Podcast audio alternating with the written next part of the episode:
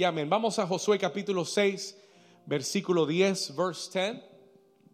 Y vamos a leer algunos versículos. Si usted puede, acompáñeme en la lectura. Dice la palabra.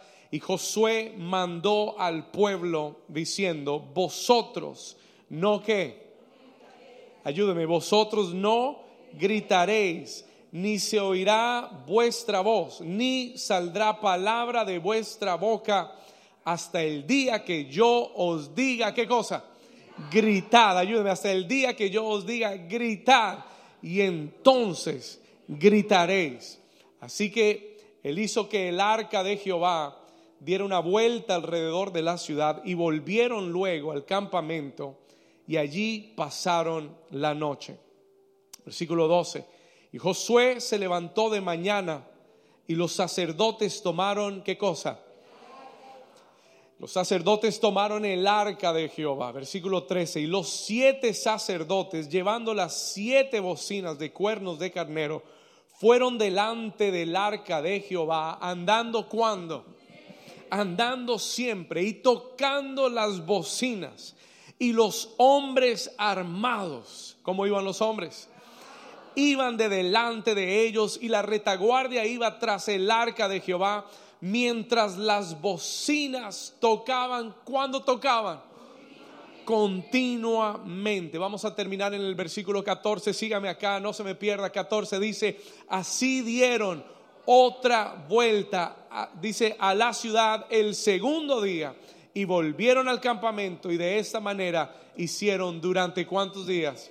Seis días. Dígale a su vecino, vamos a aprender a perseverar en la promesa. Come on. Let them know. We're going to learn to persevere. Dígale, vamos a aprender a perseverar. ¿En la qué? En la promesa. Amén. Puede tomar su lugar. You may be seated this morning. Aprendiendo a perseverar en la promesa. Esta es nuestra tercera semana. This is our third week. Todo el mes de junio hemos estado en Josué capítulo 6. Amén. Sexto mes sexto libro, sexto capítulo, seis días de vueltas.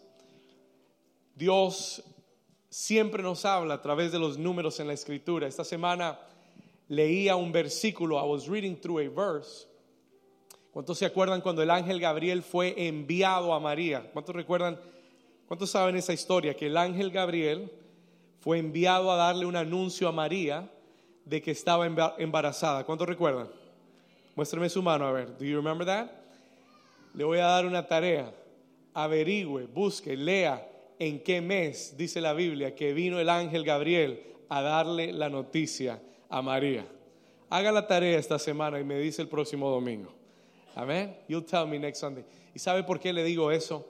Porque uno tiene que tener oídos espirituales. Cuando Dios nos está dando un anuncio, cuando Dios nos habla, él quiere que lo tomemos en serio. He wants us to take it seriously. Alguien dice amén. Escúcheme acá, cuando Dios te da una palabra, tómala en serio. Te conviene oír lo que Jehová te tiene que decir. ¿Se me oyó? Te conviene oír lo que Dios te tiene que decir. ¿Alguien dice amén? Muy bien. Así que por las últimas tres semanas hemos estado hablando de que Dios nos ha dicho que es un mes de avanzar y conquistar. Dios nos ha tenido en este capítulo 6, si usted viene hoy por primera vez, bueno, hemos estado en Josué capítulo 6 ya por tres semanas.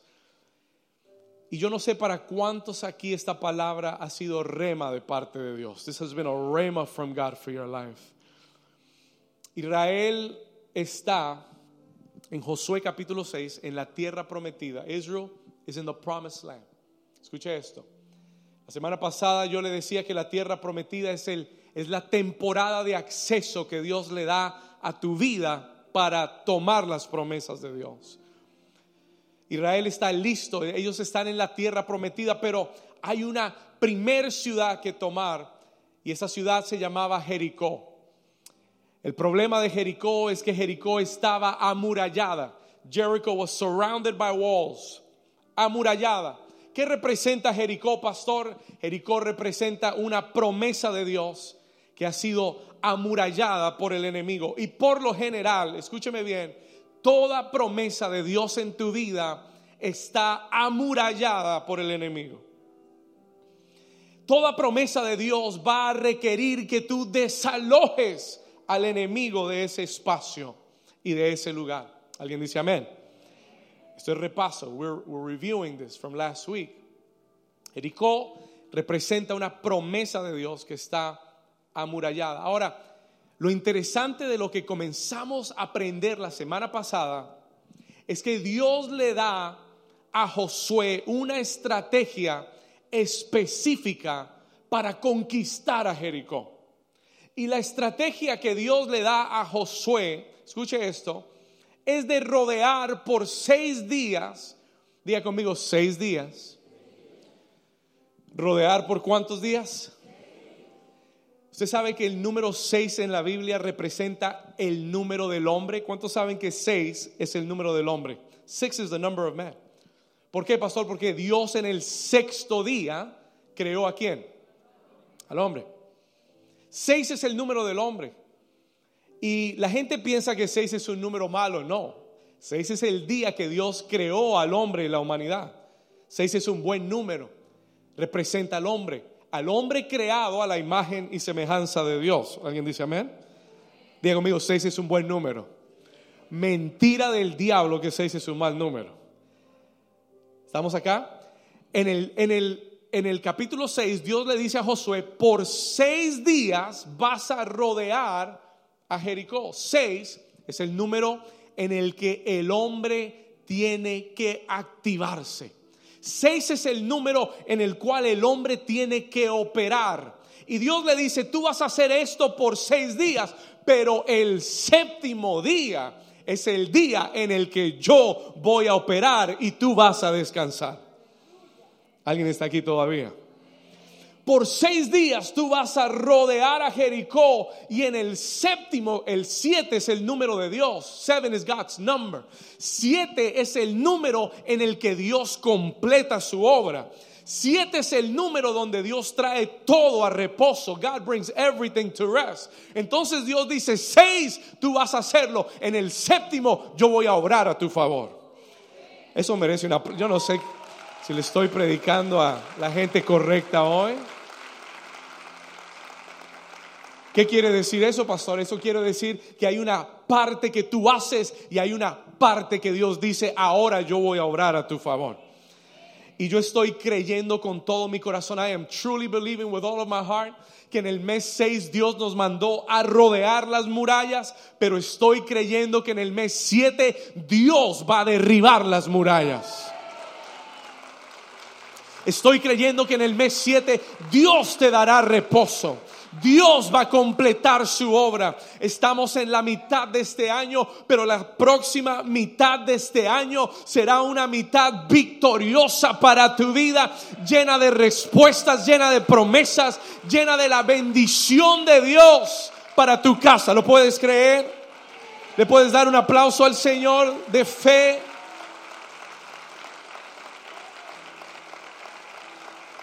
Me llegó un testimonio poderosísimo esta semana y el Señor me habló y me dijo un testimonio de inmigración poderosísimo, poderosísimo. Y el Señor me dijo, dile a la iglesia que vienen milagros de inmigración en el mes 7 para toda, para todo New Season que ha creído, orado, que ha dado vueltas, que ha rodeado esa promesa. ¿Alguien lo cree? Dile al vecino, viene para ti, viene para ti, tócalo, dile, viene para ti. It's coming for you, amen. Milagros poderosos. Pero ¿sabe cuál fue la estrategia de Dios para Josué? You know what God's strategy for Joshua was? Mucha gente cree que, que los muros de Jericó cayeron porque el pueblo gritó. Se equivocó. Wrong answer. That is not why the walls of Jericho fell. Y, hemos, y le hemos enseñado mal a la iglesia. Le hemos enseñado y le hemos dicho a la iglesia, hay que gritar y cuando grita, eh, los muros van a caer. Escúcheme acá por un momento, escúcheme con atención. Yo vine como su pastor a corregirle. No fue, no fue el grito lo que derribó los muros. No fue lo que se hizo en el séptimo día lo que derribaron los muros. Fue lo que se hizo por seis días en silencio, en perseverancia, caminando en fe, creyendo la promesa, lo que los calificó para que el séptimo día, cuando todos gritaron, Solo cuatro lo entendieron. Para que el séptimo día, cuando Josué dijo, grite. Ahora sí vamos entendiendo.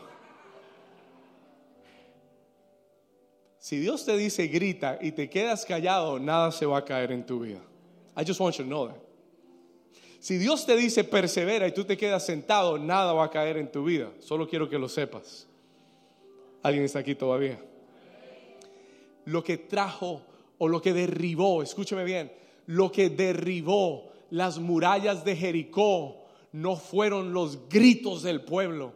Lo que derribó las murallas de Jericó fue la perseverancia. Y yo le, explicaba la semana pasada que perseverancia no es esperar. Hay gente que piensa que perseverancia es esperar.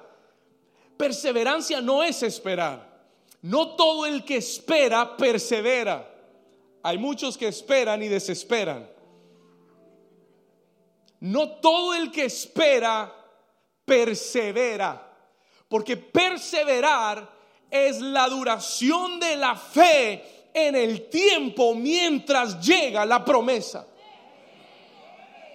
Pero si solo esperas dejando que el tiempo pase sin fe, no estás perseverando. ¿Alguien está aquí todavía? Eso es lo que le voy a hablar en esta mañana. Le voy a enseñar cómo perseverar. I'm going to teach you how to persevere. Porque hay gente que dice, yo he estado perseverando, pero es mentira. Has estado esperando sentado con incredulidad y con duda para ver si algo sucede. Y eso no es perseverar. That's not what persevering means. Y se lo voy a probar en la escritura hoy.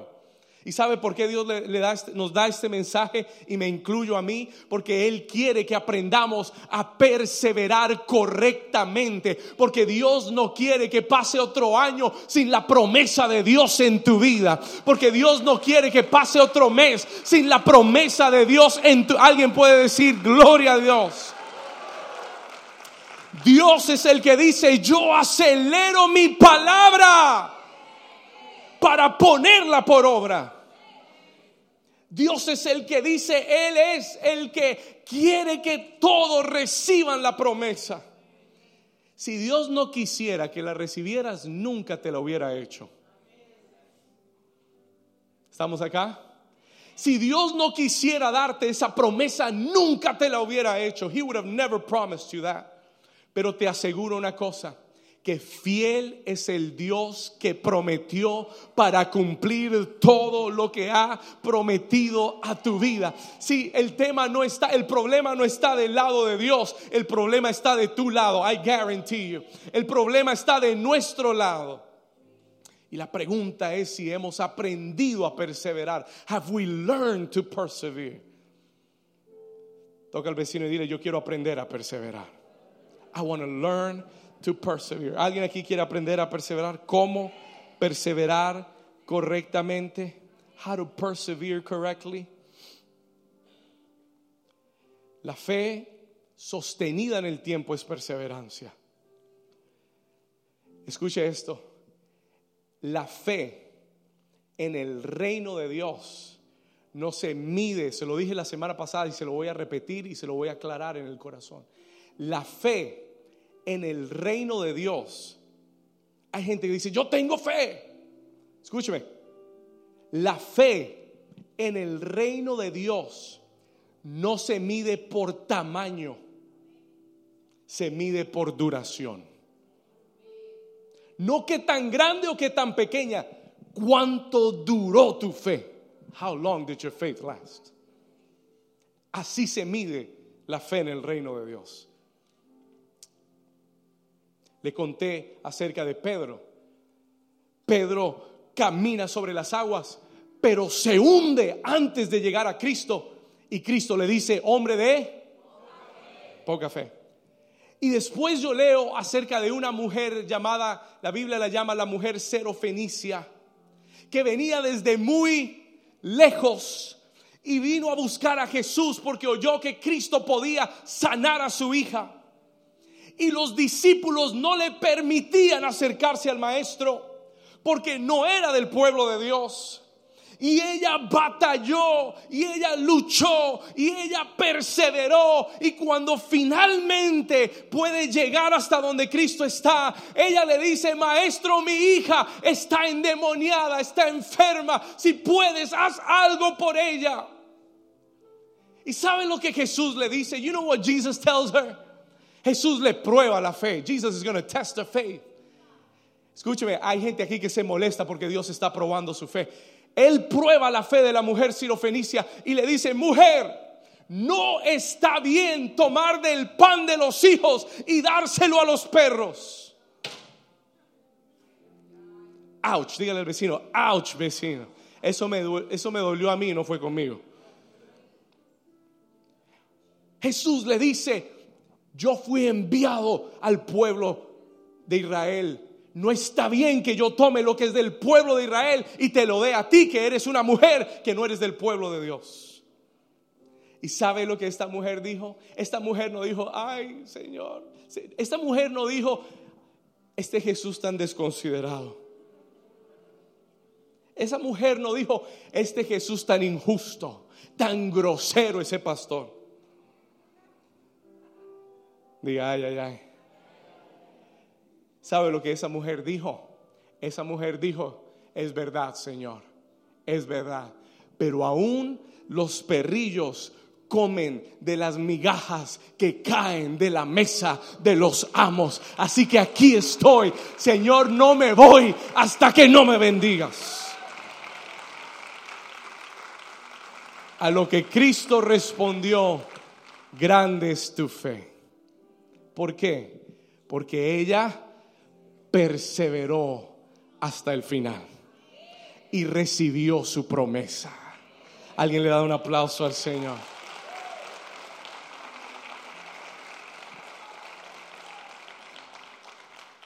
Y por eso yo le dije la semana pasada que la perseverancia es la más grande expresión de fe en el reino de Dios. No existe una expresión de fe más poderosa que aquel que decide perseverar sin ver, sin tener evidencia, sin tener prueba, sin tener razón, pero en su corazón dice, aunque no veo nada, yo sigo aferrado a la palabra que Dios me dio, porque Dios no es hombre para que mienta, ni hijo de hombre para que se arrepienta. El que prometió es fiel en cumplir. I know he will fulfill his word. Y como Job, tú dices, aunque me mate, en él esperaré. Aunque me muera del polvo, me recogerá y cumplirá su palabra en mi vida. Dios necesita gente con esa clase de fe. Dios necesita un pueblo con esa clase de fe. No la gente que a la primera mala noticia ya comienzan a pensar en la opción B y la opción C y la opción D. No, la gente que está arraigada en la palabra de Dios. Es la perseverancia lo que te califica para la promesa. Es la perseverancia lo que te califica para poder recibir la promesa que Dios tiene para tu vida. Y lo que el Espíritu Santo me dijo hoy what the Holy Spirit told me to teach you today es cómo perseverar correctamente. Porque no todo el que espera está perseverando. Y yo le dije, Señor, ¿y cómo enseño esto? How can I teach this? El Espíritu Santo es el mejor maestro de todos. ¿Alguien dice amén? Y yo estaba, no sé, haciendo algo durante la semana y en un momento el Espíritu Santo me habló.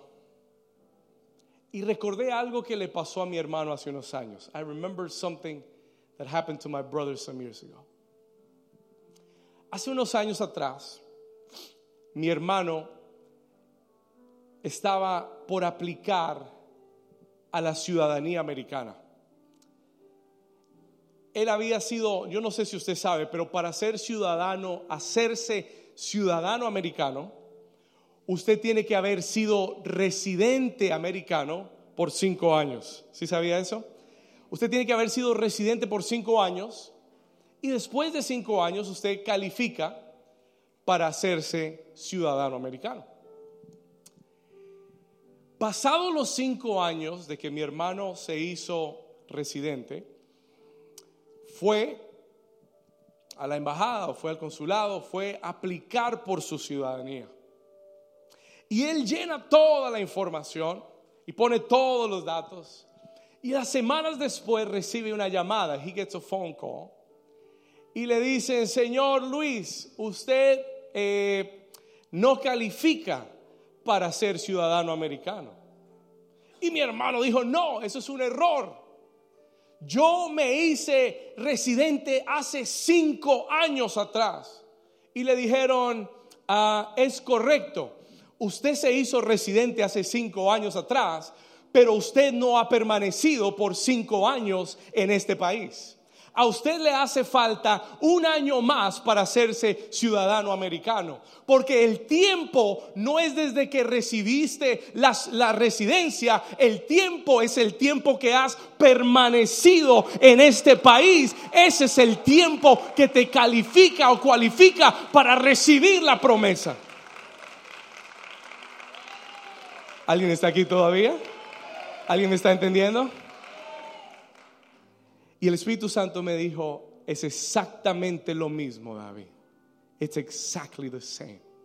Hay gente que recibió la promesa hace cinco años, pero no has permanecido plantado en la promesa los últimos cinco años. Has estado con un pie adentro y otro pie afuera, creyendo un día y dudando el otro. Y entonces tú dices, he esperado cinco años. Has esperado cinco años, pero no has perseverado cinco años.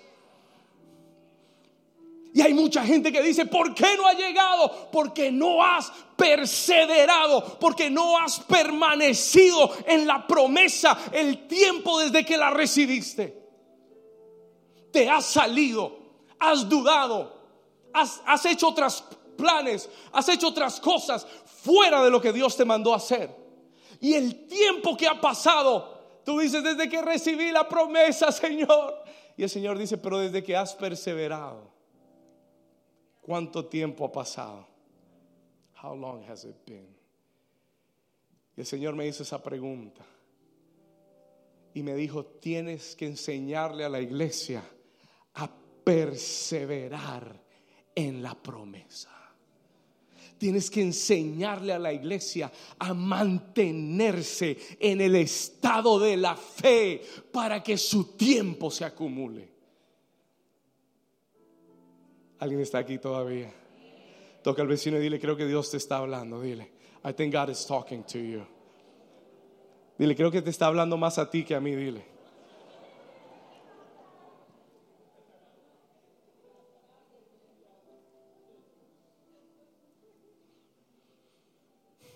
Es el tiempo. A veces tenemos problemas con Dios. Mire, mi hermano estaba muy molesto. Mi hermano estaba echando chispas porque él quería el pasaporte americano. He wanted his American passport. Pero el gobierno es el gobierno. Y la ley es la ley.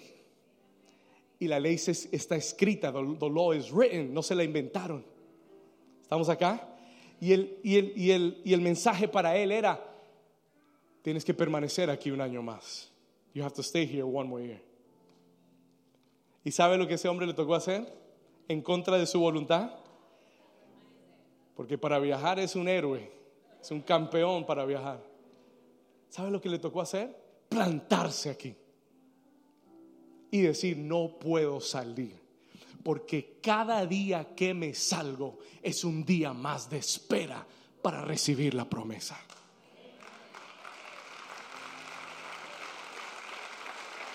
Uh. This is good stuff, man. Gabriel, this is good stuff. Wow. Si me hubieran enseñado esto, pastor, hace 10 años, I would have saved so much time. Me hubiera ahorrado tanto, Señor. Pero Dios te lo está enseñando ahora porque el tiempo se está acelerando en tu vida. Porque Dios va a acelerar el tiempo de la promesa para ti. Oh, espere, espere a que oiga lo que Dios me dio. Cuando yo leo Josué capítulo 6, when I read Joshua chapter 6, yo encontré tres claves para perseverar correctamente. Three keys to help you persevere correctly. Tres claves estratégicas en tu vida para ayudarte a perseverar correctamente si tú quieres calificar para la promesa de Dios. Vamos a la palabra, vamos a la escritura. Acompáñame a Josué 6, versículo 10. Aquí va la primera. Here's the first key. Josué capítulo 6, versículo 10. Aquí está la primera llave. ¿Lo puede leer conmigo? ¿Me puede acompañar en la lectura? ¿Cómo dice? Dice, y Josué mandó al pueblo. ¿Esto fue una qué? ¿Una qué? Ayúdeme, ¿una qué? Una orden. Esto no era una sugerencia. Esto no era una opción. This was not an option. Josué le manda al pueblo, acompáñenme, lea conmigo, dice, diciendo, vosotros no que, no gritaréis, ni sé que, oirá vuestra voz, ni saldrá palabra de vuestra boca, hasta el día que yo os diga, gritad, y entonces qué? Gritaréis, y entonces gritaréis. Escúcheme por un momento, listen to me carefully. Aquí está la primera estrategia, aquí está la primera clave para perseverar correctamente, so that you could persevere correctly. Escuche esto. Josué le dice al pueblo, nadie va a decir una sola palabra. Nobody will speak a word. Y yo quiero que usted entienda que la clave no es quedarnos en silencio. La clave no era que nadie hablara. La clave que Josué le está dando al pueblo es tener cuidado de lo que tú confiesas mientras estás perseverando. Ahí está, anótelo. Tener cuidado con mi confesión, to be careful with my confession. Josué sabía el poder de la palabra.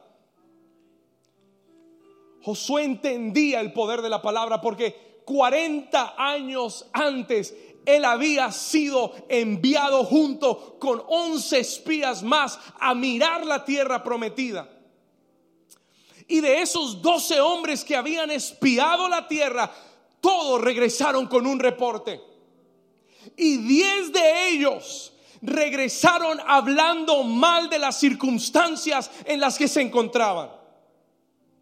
Diez de ellos regresaron diciendo, sí, la tierra es buena, sí, la tierra tiene leche y miel, sí, la tierra es bendecida, pero, y cada vez que usted oiga un pero, tenga mucho cuidado, ellos le dijeron, pero hay gigantes, pero hay ciudades amuralladas, pero no vamos a poder contra ellos. Y cuando todo el pueblo de Israel oyó ese reporte, sus corazones se desanimaron y comenzaron a dudar la promesa y se llenaron de incredulidad y se comenzaron a quejar con Moisés y comenzaron a murmurar del, del líder que Dios les había dado y entonces Dios se enojó con ellos. Se enojó. Si usted quiere ver a Dios enojado, quéjese de su situación. Usted quiere ver a Dios enojado, murmure de lo que está viviendo. Murmur about what you're going through. Dios detesta la queja.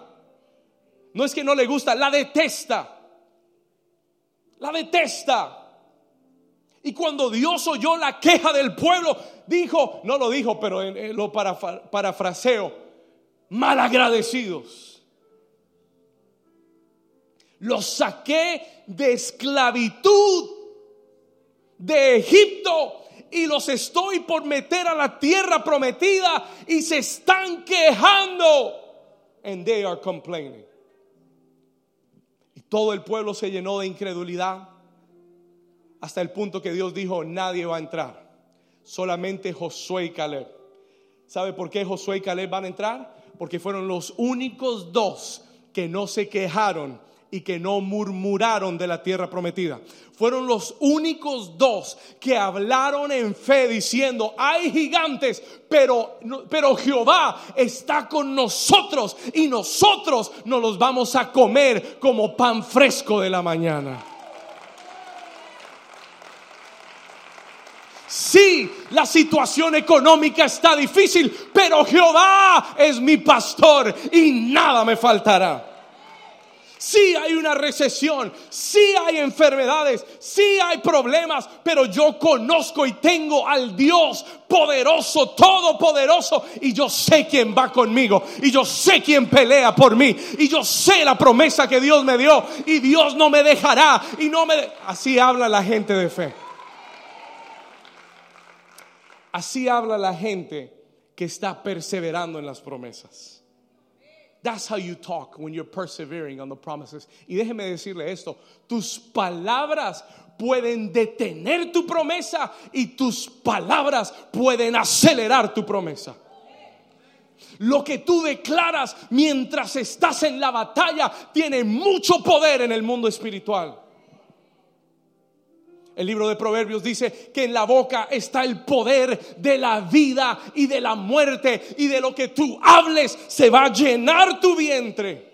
Tú vas a comer de lo que tú declaras con tu boca. Y el Señor le está llamando la atención a alguien. Cada vez que tú estás perseverando, tienes que cuidar las palabras que salen de tu boca. No seas necio al hablar. Cristo lo dijo, Él dijo, de toda palabra necia tendrán que dar cuenta. Y por tus palabras serás justificado y por tus palabras serás condenado. Tus palabras son semillas en el mundo espiritual. Tus palabras producen vida o producen muerte. Tus palabras van a llenar a la gente de fe o de incredulidad. Es por la palabra de Dios que viene la fe. La fe viene por el oír y el oír por la qué? Por la palabra de Dios.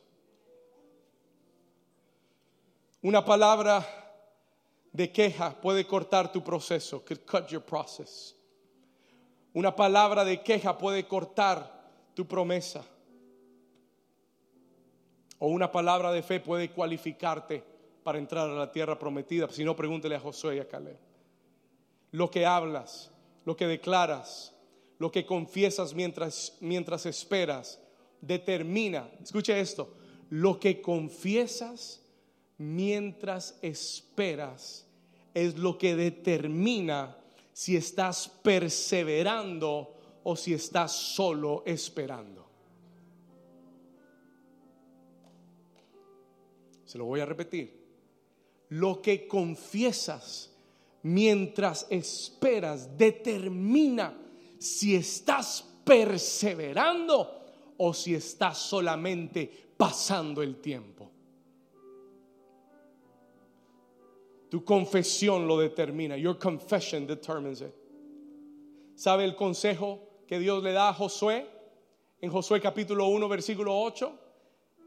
Dios le da este consejo a Josué y le dice, nunca se apartará de tu boca este libro de la ley. Escúchalo. Dios le había dicho a Josué, Josué, nunca se aparte de tu boca este libro de la ley. Mantén la palabra siempre en tus labios Mantén tu confesión alineada con lo que Dios te ha prometido. Y si no es lo que Dios te ha prometido, mejor guarda silencio. ¿Alguien está aquí todavía? O te pones de acuerdo con lo que Dios dijo, o te pones de acuerdo con lo que el diablo está diciendo. ¿Qué vas a declarar? Josué, nunca se apartará de tu boca este libro de la ley, sino que de día y de noche meditarás en él, para que hagas conforme a todo lo que él está escrito, porque entonces harás prosperar, escúchame Josué, Escúchame Josué, escúchame New Season. Si la palabra se mantiene continuamente en tu boca, Dios te promete que Él hará prosperar tu camino, que Él hará prosperar tu camino, que Él hará prosperar tu camino y que todo te va a salir bien.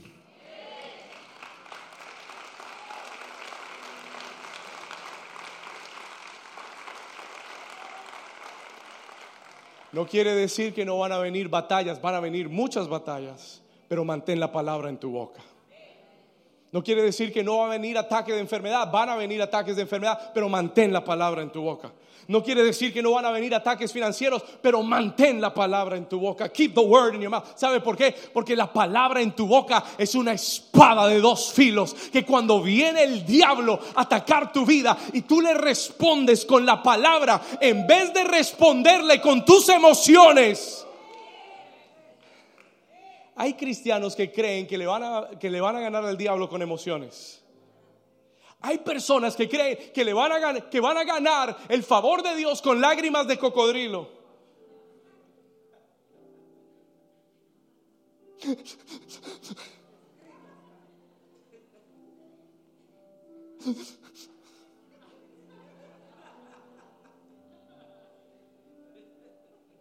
Dios ve más allá de tus lágrimas de cocodrilo. Y lo que Dios está buscando no son tus lágrimas, es tu fe. Lo que Dios está buscando para bendecirte es tu fe. Dios está buscando que tú te seques las lágrimas y digas, amén, lloré lo que tuve que llorar, pero ahora me paro con la palabra de Dios. Yo no soy huérfano, yo no estoy solo, yo no estoy vencido, yo no soy cola, yo soy cabeza. Dios me va a bendecir. Sus promesas son sí y amén. Aquí me levanto de nuevo, aquí voy de nuevo, aquí creo de nuevo. Él es mi sanador, Él es mi proveedor, Jehová es mi pastor. Nada me faltará. Alguien grite, aleluya. That's what it is. Por eso tú tienes que aprender a ser valiente. Y tú tienes que aprender de dejar, tú tienes que dejar de ser tan emocional. You gotta stop being so emotional. Tan emocional con las cosas de Dios. La gente que es emocional vive en una montaña rusa espiritual. Tú nunca sabes dónde encontrarlos porque un día están arriba y otro día están abajo. Es gente inestable, de doble ánimo, Dice Santiago, el que es de doble ánimo, no, no piense que recibirá cosa alguna del Señor. El que le pide a Dios dudando, no piense que... no lo dije yo, lo dice la palabra de Dios. Si usted no le gusta, hable con el que la escribió. Yo no lo puedo cambiar. Es la palabra, it's the word. Si usted no le gusta, hable con el jefe. Talk to the boss. Y dígale, Señor, el Señor te va a decir, aprende a ser estable. El Señor te va a decir, aprende a ser uno con lo que crees. Hay gente que confiesa, cree una cosa y confiesa otra. No, tú tienes que ser uno con lo que crees. Habla de lo que crees. Declara lo que crees. El corazón está lleno, escúcheme, escúcheme, tu boca declara lo que tu corazón cree. Tu boca declara lo que tu corazón cree. De la abundancia del corazón habla la boca. Y tu boca y tus palabras es un buen medidor de dónde está tu fe, where your faith is. Yo sé una persona de fe en dos minutos. Le pregunto cómo está. Aquí, pastor, en la batalla. Caballero, en la batalla, caballero. Luchando, luchando, pastor.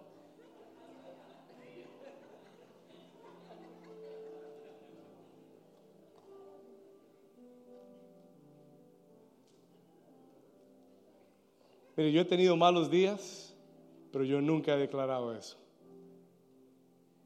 ¿Sabe cómo estoy?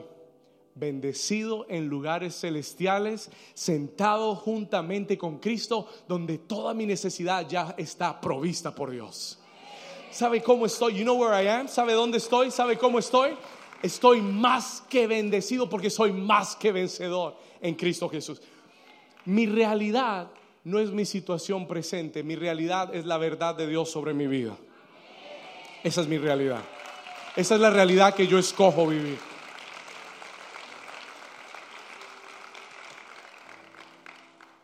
No está difícil, no, no está difícil. Todo lo puedo en Cristo porque Él me presta sus fuerzas.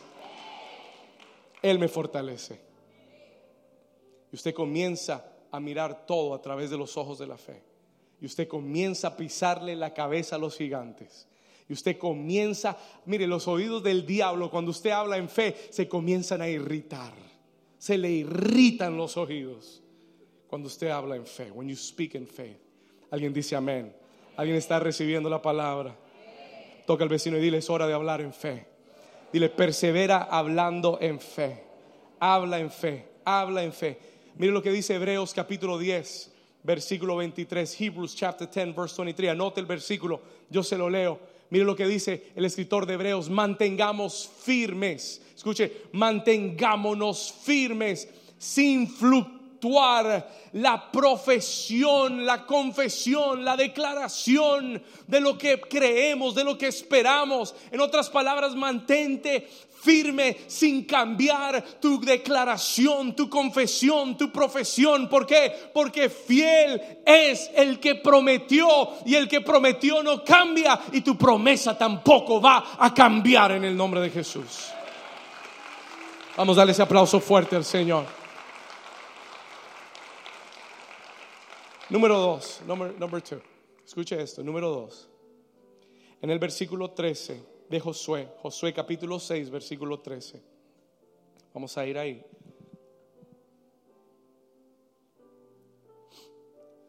¿Ya lo tiene? Josué 6:13 y los siete sacerdotes llevando las siete bocinas de, de, cuerno de carnero fueron delante del arca de Jehová. Ahora el Espíritu Santo me dijo, mira esta palabra, dice andando cuando. Ayúdeme por favor, andando. Andando siempre. Escúcheme acá. Por siete días andaron. Por trece vueltas andaron. Por 26 horas andaron sin detenerse. They walk without stopping. Y yo le decía, Señor, ¿qué quiere decir eso? el Señor me dijo, nunca dejaron de caminar en fe. Y el Señor te dice, no dejes de caminar en fe. Don't stop walking by faith. Andando siempre era la instrucción de Dios. No se detengan por nada. Don't let anything stop you. No dejen de rodear a Jericó por nada. Pastor, pero estoy cansado. No dejes que el cansancio te detenga de, seguir caminando en fe. Pastor, pero no veo nada. No dejes que las circunstancias te detengan de seguir andando en fe. Tienes que aprender a mantenerte caminando en fe. You've got to learn to continue walking by faith que el cansancio no te detenga, que la duda no te detenga mientras perseveras. El Señor me dijo que te dijera esto, sigue haciendo lo que Dios te mandó hacer. Continue to do what God called you to do. Sigue haciendo lo que Dios te mandó hacer. Continue to do what God called you to do. Escúchalo. No abandones de hacer lo que Dios te mandó. Si Él te dijo, rodea a Jericó, sigue rodeando a Jericó. Se lo decía la semana pasada, aunque usted esté rodeando a Jericó y usted diga, pastor, pero no veo nada, esto no parece estar funcionando, ahí es donde más tienes que perseverar. Ahí es donde más tienes que seguir caminando. Pastor, estado orando por mis hijos y están más lejos que nunca del Señor. No importa, sigue haciendo lo que Dios te mandó hacer.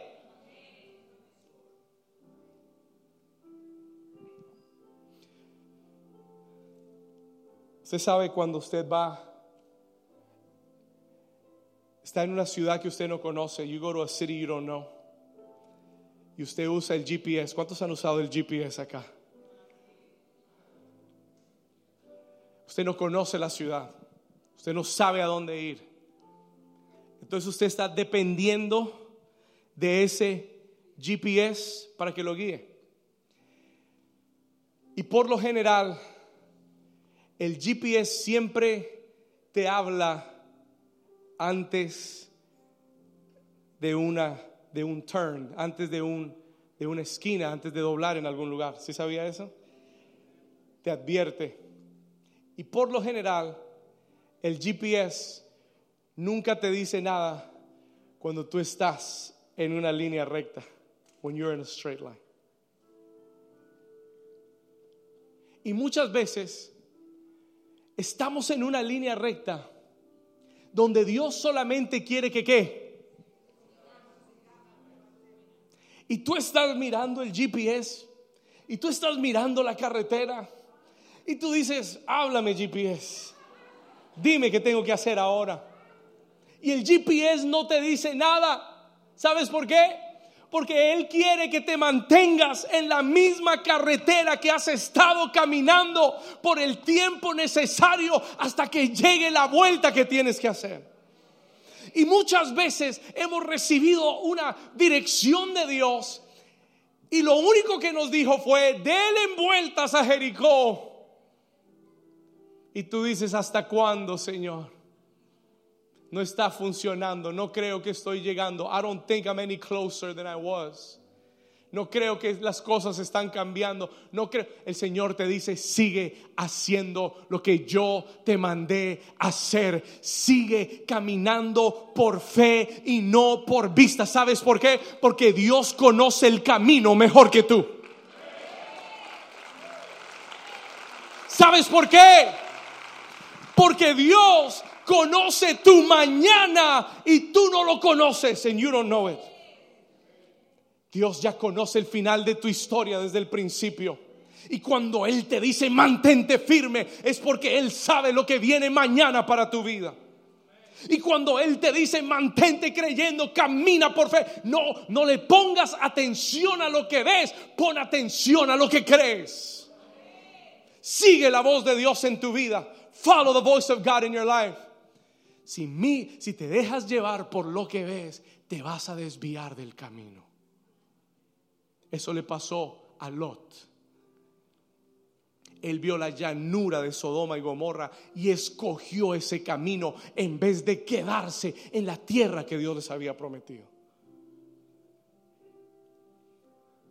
No cambies la promesa. Oh, I hear the voice of the Spirit of God. Siento la voz del Espíritu Santo. Escúchame. No cambies la promesa de Dios por un atajo en tu vida que piensas que te llevará más rápido. No busques la promesa de Dios a tu manera. No busques la promesa de Dios con tu fuerza. Pregúntele a Abraham. Ask Abraham. Recibe la promesa de Dios. Haré de ti una nación grande y te bendeciré. Amén, Señor, lo creo. Y salió de su tierra y comienza a caminar en fe. He begins to walk by faith. Pero pasados 12 años de su vida, escúcheme, 12 años desde la promesa. Y Abraham ya tenía sus ochenta y pico. Hablando una noche con su esposa, Sara. Sara le dice, mi amor, te estás poniendo viejo. Y todavía no hay hijos. Se te va a pasar el tiempo. Hay, hay gente que el diablo lo tiene con esa voz, se te va a pasar el tiempo.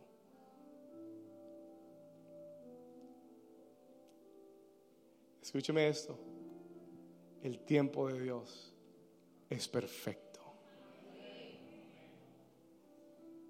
Se te está pasando el tiempo, Abraham. ¿Por qué no le ayudamos a Dios? Hay gente que quiere ayudarle a Dios. Dios no necesita tu ayuda. Mi amor, ¿y qué tienes pensado? Bueno, Agar es una sierva de la casa, bonita. ¿Por qué no tienes un hijo con ella? Y Abraham dijo, bueno, si mi mujer me lo propone, tiene que ser de Dios. Y Abraham lo aceptó. Diga conmigo, reprendo al diablo. En nombre de Jesús. Ahí sí fue obediente Abraham. Y se acuesta con Agar, su criada, su sierva. Y la Biblia dice que ella le dio un hijo llamado Ismael. Pero escúcheme bien, en vez de conseguir una promesa, Abraham consiguió un problema.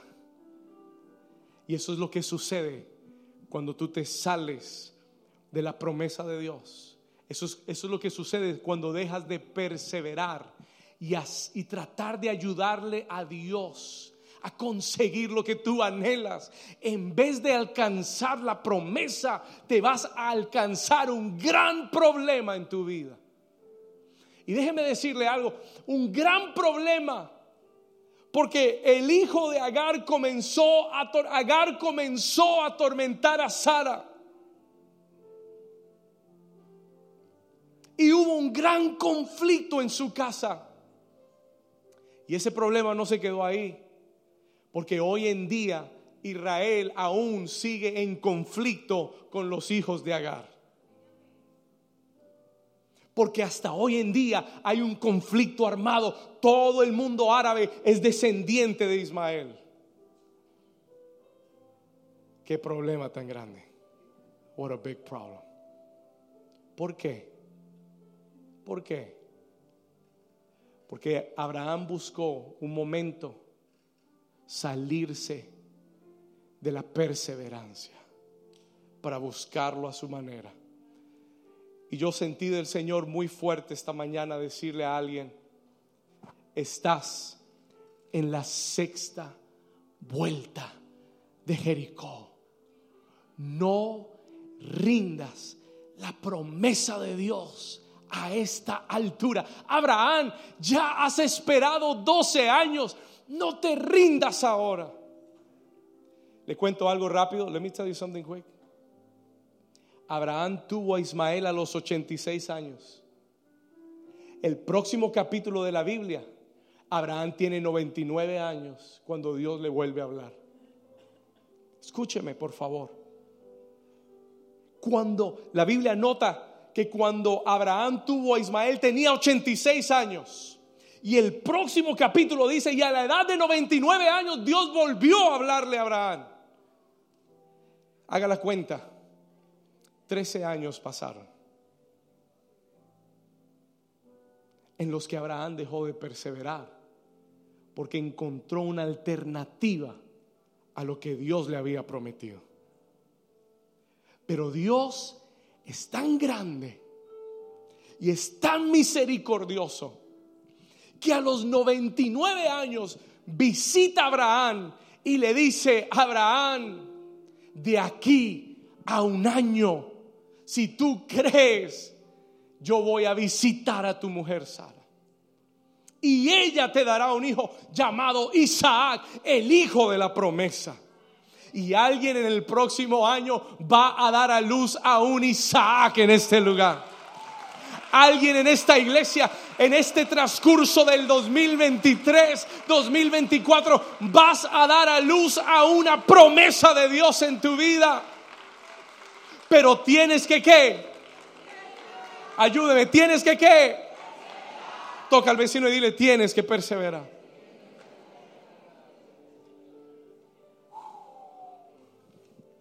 ¿Alguien Dios, Dios le está hablando hoy? ¿Alguien Dios le está hablando hoy? ¿Tienes que qué? Ahora yo encontré un versículo.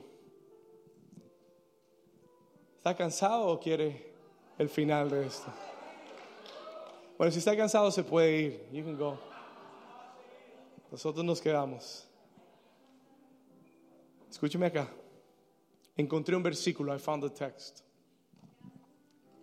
En el libro de Romanos capítulo 4. Y este texto me, this, this text really, wow, me asombró muchísimo. Acompáñeme aquí, por favor. Romanos capítulo 4. Vamos al versículo 18. Yo quiero que usted mire esto conmigo rápido, porque esto me, me hizo preguntarle algo a Dios muy importante. Mire lo que dice, ¿lo puede leer conmigo? ¿Qué dice? Esto está hablando de Abraham. This is talking about Abraham. Mire lo que dice. Él creyó, ayúdeme, en esperanza contra, ayúdeme, para llegar a ser padre de muchas gentes conforme a lo que se le había dicho, así será tu descendencia. Versículo 19, watch this, pon atención. Y no se debilitó en la fe al considerar su cuerpo que estaba ya como muerto. Time out, un momento. Dios está hablando no de cuando Abraham tenía 75 años. Dios está hablando de cuando Abraham tenía 99 años. Watch, sígame acá. Y no se debilitó en la fe al considerar su cuerpo que estaba ya como muerto, siendo de casi ya cuánto. Ni se debilitó al considerar la esterilidad de la matriz de Sara, versículo 20. Sígame acá, por favor. Tampoco que. Oh, oh, pastor, yo tengo un problema con esto. Tampoco dudó por incredulidad de la que, de la promesa de Dios, sino que se fortaleció en fe, dando gloria a Dios. como Versículo 21, plenamente convencido de que era también poderoso para hacer todo lo que le había prometido. Oh, this is some heavy duty stuff. Ahora, yo aplaudí también, pero yo le dije, Señor, un momento, wait a minute, Father. Yo necesito que tú me expliques algo, porque yo acabo de decirle a la iglesia que Abraham dudó, que Abraham buscó una alternativa, pero en Romanos 4 tú hablas de Abraham como si no hubiera dudado, como que nunca tuvo incredulidad. Y yo le dije, explícame. Y el Espíritu Santo me susurró una sola palabra y me dijo, arrepentimiento.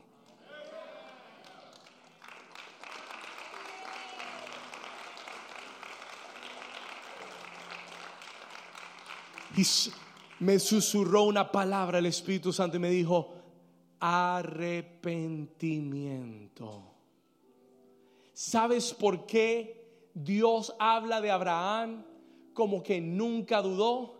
Porque Abraham se arrepintió. Porque Dios no cuenta el tiempo en que dudaste, Él, cuenta el tiempo en el que creíste. Watch this. Pastor, ¿y cómo sabe usted que Abraham se arrepintió? How do you know God? How do you know Abraham repented? Fácil, está en la escritura. Dios le dice a Abraham cuando el niño tiene 13 años, sácalo de tu casa. Porque es un conflicto para tu promesa. Y, y, le dice a Abraham, no te preocupes por Ismael, porque él va a ser una gran nación. No te preocupes por Ismael, porque yo voy a cuidar de él. Pero sácalo de tu casa. But get him out of your house. Usted sabe lo difícil que fue para Abraham sacar a uno de sus propios hijos de su casa con tal de obedecer a Dios y poder heredar la promesa de Dios. Eso se llama arrepentimiento. ¿Alguien está aquí todavía? Y cuando Dios habla de Abraham, no habla del tiempo en el que dudó, habla de cuando Dios le vuelve a hablar a los 99 años y le dice, Abraham, de aquí a un año vas, tu esposa Sara te va a dar el hijo de la promesa. Y la Biblia dice que Abraham le creyó a Dios, he believed God, aún con más imposibilidad encima, le creyó a Dios. Y el Señor me dijo que te dijera que aunque tú has dudado y aunque te has desviado y aunque has caminado en incredulidad o en duda, si te arrepientes, tu tiempo se va a acelerar y el Señor va a ver el tiempo en el que has creído y no el tiempo en el que has dudado. You know what this message is for? Este mensaje hoy no es para hacerte sentir mal de que hemos dudado, porque todos hemos dudado porque todos nos hemos desviado. Este mensaje es para que sepas que cuando nos arrepentimos, Dios comienza a recontar tu historia. Dios comienza a contar tu historia de nuevo. Porque la Biblia dice que Él nunca se acordará de nuestros pecados. Abraham es el padre de la fe. Abraham le creyó a Dios a los 99 años. Y tal vez tú estás en tu año 99. Tal vez tú estás en el tiempo más difícil o más avanzado. Tal vez tú dices, ya no hay esperanza para la promesa. El Señor te dice en esta mañana, si dudaste, arrepiéntete. Si dejaste de creer, vuelve al camino de la fe, vuelve a pararte en las promesas de Dios, porque Dios va a acelerar tus tiempos rápidamente y vas a ver las promesas de Dios, porque fiel es el que prometió, Él lo va a hacer en tu vida. Él lo va a hacer en tu vida. Vamos, si usted lo puede creer, déle ese aplauso fuerte.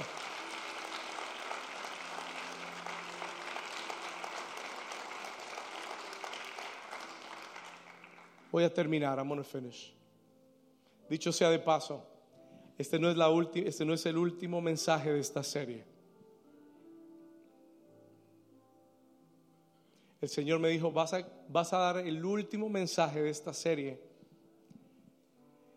el miércoles 28 de junio acá, a las 8 de la noche.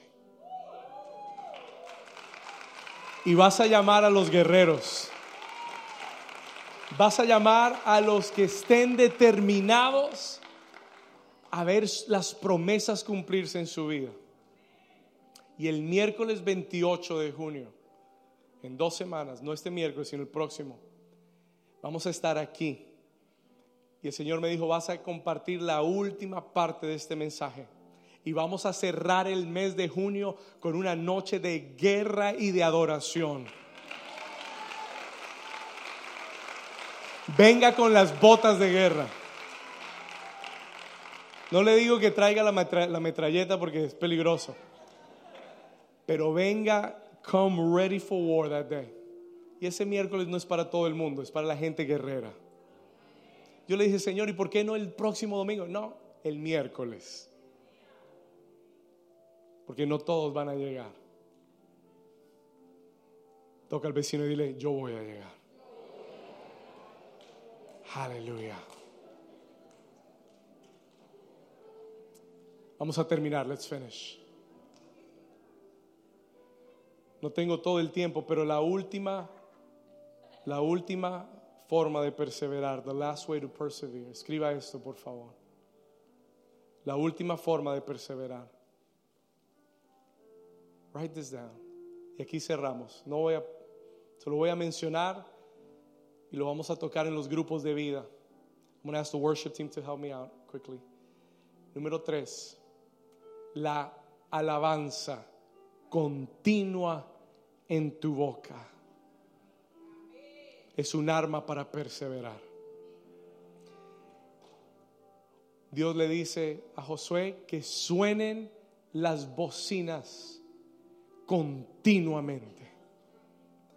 Las bocinas eran un arma de guerra, eran un anuncio de guerra, pero eran un anuncio de alabanza.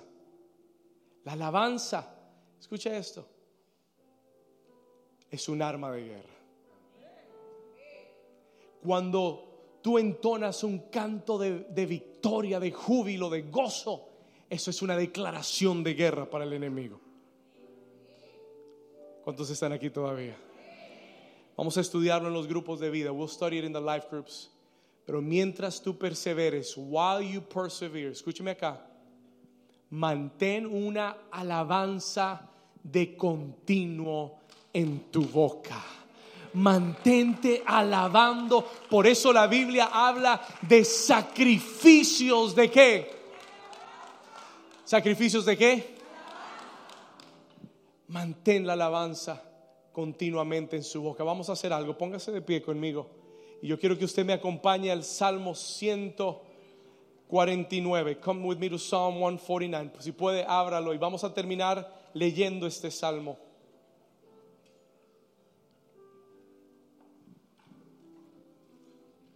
Vamos al Salmo 149, Psalm 149. Si lo tiene, me dice un fuerte amén. Tres. Si lo tiene, me da un fuerte amén. Psalm 149.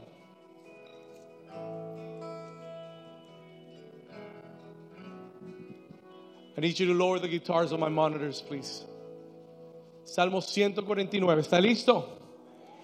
Yo necesito que usted lo lea con voz de trompeta hoy. Are you ready? Léalo como si esto le diera un golpe al diablo en la cara. ¿Está listo? Tres están listos. ¿Está listo? Ok, vamos a ir. Salmo 149, Psalm 149. Turn your microphones off for a second. Psalm 149. Salmo 149, versículo 1. Vamos a leerlo en voz fuerte. Dice, cantad a Jehová cántico nuevo. Su alabanza sea en la congregación de los santos. Léalo conmigo. Alégrese Israel en su hacedor los hijos de Sión, ¿cuántos hijos de Sión hay acá? Los hijos de Sión se qué? Se gocen en su rey. Alaben su nombre con qué? Dígalo de nuevo. Alaben su nombre con qué? Con pandero y arpa a él canten. Porque Jehová tiene contentamiento en su pueblo hermoseará a los humildes con la salvación. Versículo 5, regocíjense los santos por su gloria y canten aún sobre qué. Y canten aún cuando se despierten en la mañana y cuando se acuesten en la noche y aún mientras duermes que tu espíritu esté conectado alabando al Señor aún en tu cama. ¿Cuántos dicen amén? Versículo 6 dice, exalten, léalo conmigo, exalten a Dios con sus gargantas y espadas de dos filos en sus manos. Wait a minute, time out, time out, time out, time out, hold on, escúcheme. No entiendo, pastor. Regocíjense, canten, dancen en sus camas y después dice con espada de dos filos en sus manos. No entiendo, pastor. I don't understand. Pensé que era gozo y regocijo, pero ahora hay espada. ¿Y qué más dice? Con espadas de dos filos en sus manos para ejecutar venganza. Siga conmigo, para ejecutar venganza. Versículo 7, verse 7. Dice, y castigo entre los pueblos para aprisionar a sus reyes con grillos y sus nobles con cadenas de hierro y para ejecutar en ellos el juicio decretado. Gloria será esto para todos sus santos. Aleluya. No entiendo. Es sencillo ¿Por qué este salmo comienza hablando de cánticos y danza y gozo y termina hablando de espadas, grillos y guerra? Porque tu alabanza es un arma de guerra contra el enemigo. Porque aún en tu cama, mientras alabas a Dios, una espada está siendo desatada de tu boca. ¿Alguien está aquí todavía? Muchas guerras en la Biblia, many wars in the Bible, fueron ganadas solo con alabanza. muchas guerras del pueblo de Dios se ganaron con cánticos de alabanza a Dios. Y le voy a decir algo, Dios no ha cambiado. Dios es el mismo ayer, es el mismo hoy y será el mismo mañana. Hay guerras que tienes que perseverar alabando a Dios. Si tú lo crees, dale un aplauso fuerte al Señor. Let's sing. Dale un aplauso fuerte al Señor. Ayúdame. Levanta tus manos y declara.